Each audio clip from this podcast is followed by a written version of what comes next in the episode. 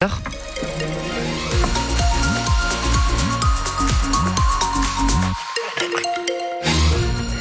sur vos conditions de circulation dans le département. Sur euh, la 9, si vous allez en direction de l'Espagne, sachez qu'elle est fermée juste après Narbonne au niveau de la jonction avec la 61. Vous allez donc être obligé de prendre la 61 si vous allez dans ce sens-là sur la 9. Il y a aussi forcément un embouteillage très important sur la 61.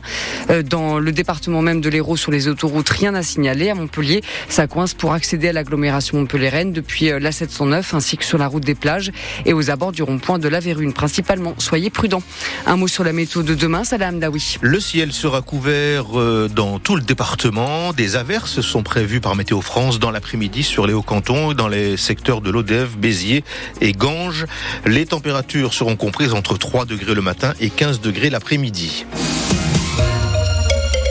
Si vous devez prendre un train ce week-end, attention, le mouvement de grève des contrôleurs risque de perturber votre voyage. À partir de demain 20h et jusqu'à lundi 8h, ça tombe en plein cœur des vacances dans notre académie. On pense évidemment à celles et ceux qui ont prévu d'aller au ski, même si, selon la direction, la priorité sera donnée au départ et au retour justement des sports d'hiver. Les prévisions de trafic tiennent compte tout de même d'un mouvement massivement suivi, Camille Revel.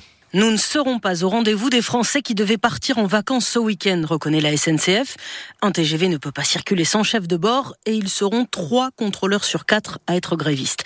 La compagnie ferroviaire prévoit donc un TGV Inouï sur deux, un Ouigo sur deux et autant d'intercités vendredi, samedi et dimanche.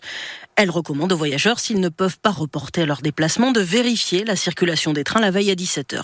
Si vous avez réservé un train ce week-end, vous recevrez un mail ou un SMS qui vous dira s'il circule.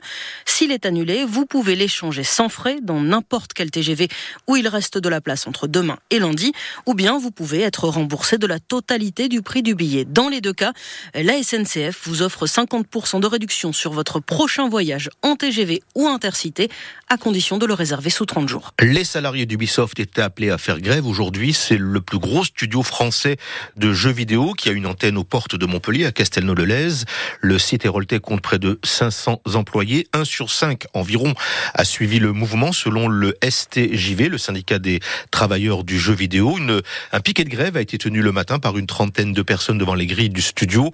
Les revendications portent sur les augmentations de salaire jugées insuffisantes pour la deuxième année consécutive, alors que les bilans d'Ubisoft sont bons rappelle le syndicat. Robert Badinter entrera bientôt au Panthéon. L'annonce a été faite par Emmanuel Macron lors de l'hommage national rendu ce midi place Vendôme à celui qui a porté entre autres l'abolition de la peine de mort en France. À Montpellier, il y a eu un moment de recueillement sur les marches de la cour d'appel, une minute de silence observé par des magistrats, des avocats et des universitaires. L'ancien président Nicolas Sarkozy a été condamné en appel à un an de prison, dont six mois ferme dans l'affaire Big Malion. C'est l'affaire des dépenses excessives de sa campagne présidentielle perdue en 2012. Il s'est aussitôt pourvu en cassation. Gérald Darmanin, en revanche, définitivement mis hors de cause par la justice suite aux accusations de viol portées contre lui. La Cour de cassation a rejeté le pourvoi de la femme qui avait porté plainte contre le ministre de l'Intérieur en 2017. C'est un salon qui donne une idée des tendances de la prochaine saison estivale. Réservé aux professionnels, le salon des plages, de la restauration et de l'hôtellerie ferme ses portes ce soir au parc des Expos de Pérol. Pour les, innovations technologiques, on a pu voir des petits robots qui peuvent débarrasser la table. Et pour ce qui est euh, d'un essentiel des vacances, quand il fait chaud, la glace, eh bien, Louis Terme, c'est son métier, nous fait découvrir les parfums, euh, nous fait découvrir quelques parfums euh, que vous pourrez déguster cet été. On a euh, une référence qui s'appelle euh, la glace à la fougasse d'aigle morte. C'est euh, une pâtisserie à base de fleurs d'oranger, de cristaux de sucre. Donc c'est ce qu'on reprend dans notre glace en mettant des inclusions de fougasse. Sur la partie glacier, on a des cartes qui se resserrent pour des petits retours au basique. Par exemple, à l'heure actuelle, on est en train de travailler sur trois typologies de pistaches différentes. Pesto de pistache au cristaux de sel de Camargue, pistache méditerranéenne. Et l'idée, ouais, c'est d'apporter du choix, mais en recentrant un petit peu le basique, de proposer peut-être des glaces un petit peu moins, euh, un petit peu moins coloré pour tendre plus vers le purement naturel. Euh, on est en train de travailler aussi sur euh, une glace sel de Camargue, donc une base blanche rehaussée à la sel de Camargue qu'on espère proposer cet été à nos partenaires, ouais. La Grande Motte, enfin tous les roues. La Ligue des champions pour les handballeurs de Montpellier ce soir, c'est la onzième journée. Ils reçoivent les Slovènes de Cellier. C'est à 20h45. Montpellier est quatrième de sa poule. Cellier huitième et bon dernier avec zéro point.